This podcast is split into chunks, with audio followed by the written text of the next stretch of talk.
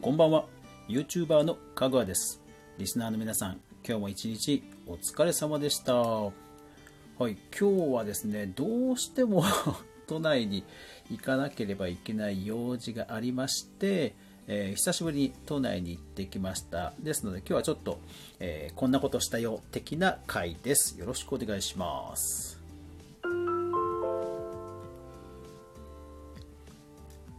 かぐわ飯。この番組は YouTuber であるかぐわが YouTube や音声メディア周りの話題やニュース動画制作の裏話をゆるりとお話しするラジオ番組です。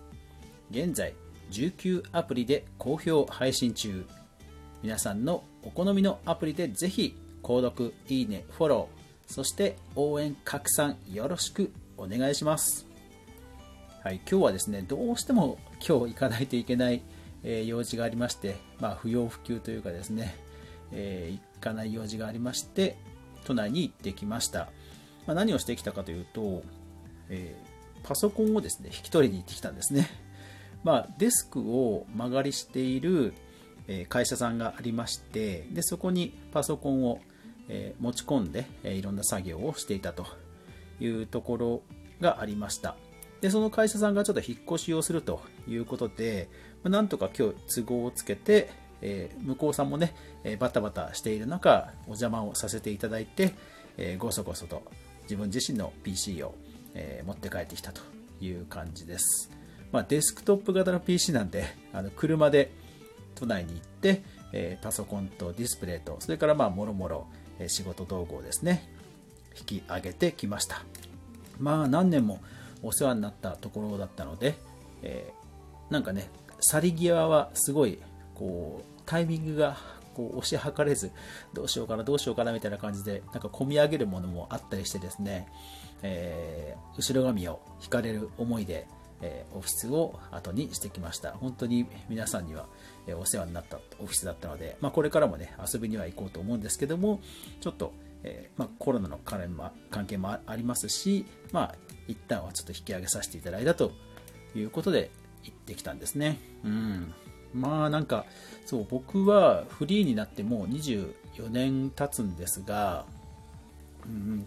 タイプとしては、あれなんですよ。あの深く狭くなんですねあのフリーランスということでは多分浅く広く、えー、いろんな営業活動仕事を、えー、獲得するというふうにした方が多分ね、えー、リスクを分散できるというのは多分上等、え定石だと思うんですが、まあ、僕はなんかそういうのがなかなか結局、うん、あんまりねうまくできなくて結果としてもうひたすら徹底的にお付き合いするっていう形でいろいろ、えー、まあ、渡り歩いてきたというスタイルです、うん、だからまあどの会社さんもすごく思い入れがあって今でも本当に昨日のことのように思い出せる案件ばっかりですね、うん、まあまあまあいろんなね会社にはいろんなフェーズがあって、えー、そのタイミングでたまたま僕とご縁があって一緒に楽しくお仕事させていただいたっていうようなところが、まあ、多いんですけども、まあ、今でもタイムラインとかではもちろんよくお付き合いさせていただいてますし、本当にお世話になってなりっぱなしで、えー、感謝しかないですね。うん、でですよ、今日、そう、都内に車で、要は荷物があったので、車で行ったんですけど、いやー、確かに都内、人が少ないですね。まあ、とは言っても、ものすごく少ないっていうほどではないので、ああ、確かにこれはまだまだ拡散収まらないだろうなという気もしつつ、ただ、あの、車、車はやっぱり明らかに少ないなという印象でした。ものすごく走りやすかったです。うん。で、えっ、ー、と、渋谷、えー、それから秋葉原、池袋とぐるぐると、ちょっともうこのサイトもって用事をいろいろと立て詰めて、えー、回ってきたんですけど、まあ、詰まることはなかったですね。うん。で、ちなみになんですけど、皆さん、あの、都内って車、まあ、コロナがなければ、コロナがない時だと、都内って車がすごい混んでるイメージってありません？うん。まあ、首都高とかはまあ混むんですけど、そう、都内実はね、車むちゃくちゃ走りやすいんですよ。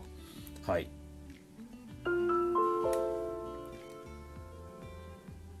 なんか都内って区画整理がものすごくされてるので意外とあれなんですねあの4車線がある道路とかも結構あるんですよね4車線あると結構右折車線直進車線、えー、左折車線もう左折車線もあるんですよ。だからカーナビさえあると実は都内ってむちゃくちゃ走りやすくてあの僕はものすごく好きですね、うん、カーナビさえあればまずね詰まることがないんですよね、うん。だからタクシーさんなんかでもほら、よっぽどの道に入らない限り多分それなりに都内の移動だったら行くじゃないですか。それって多分そういうことなんですよね。だから下手に、あのー、関東の東京以外のところ行くと結構渋滞が起きるってのは多分そういうことだと思うんですよね。都内の23区内は本当ね、整備されてて、えー、っと、走りやすくて僕はね、むちゃくちゃ好きですね。うん。で、帰りにですね、今日、えーこのポッドキャスト収録のために Android 端末を1個買ってきました。で、僕はちょっと iPhone が苦手なので、Android がどうしても欲しくて、で、ただ、せっかくなのでタブレットが欲しいなと思ってタブレットを買おうと思ったんですけど、いやー、あれですね、もうお店が今やってないんですね。ヨドバシカメラもビッグカメラ、まあ、ビッグカメラはやってましたけど、ヨドバシカメラはもうやってなくて、そうそう。ああ、そうだよなって改めてちょっと我ながらうん、あの世間離れしていかんなと思ってました。うん、で、そう話を戻すと、Android タブレットがどうしても欲しくて、で結局、そう調べると、もう選択肢がファーウェイとレノボと NEC しかないんですね、実質。うん、そう。なので、そう。なんかね、あの、Apple 製品、実は僕、あんまり得意じゃなくて、で、Android がどうしても欲しかったので、で、まあ、いろいろ、チャイナリスクなどはあるかもしれませんが、えー、結局、ファーウェイを買ってきました。まあ、中古屋さんで買ってきたので、えー、2万円せずに買えました。とは言っても、あのさす、うん、ものすごくサクサク動いて、超便利です。で、そう、チャイナリスクって言いながらも、自分自身、あなんでファーウェイってそういうふうに言われてるのかなと思って調べてみると結構あれなんですねアメリカの話ですよアメリカの話からするともう結構いろんな技術を盗んでると言われてるんですね。そりゃ確かにこんないい端末できるわって感じですね。うん。なんかシスコとかあとうん。どこだったっけモトローラ？うん。でしかも2000年早い時期から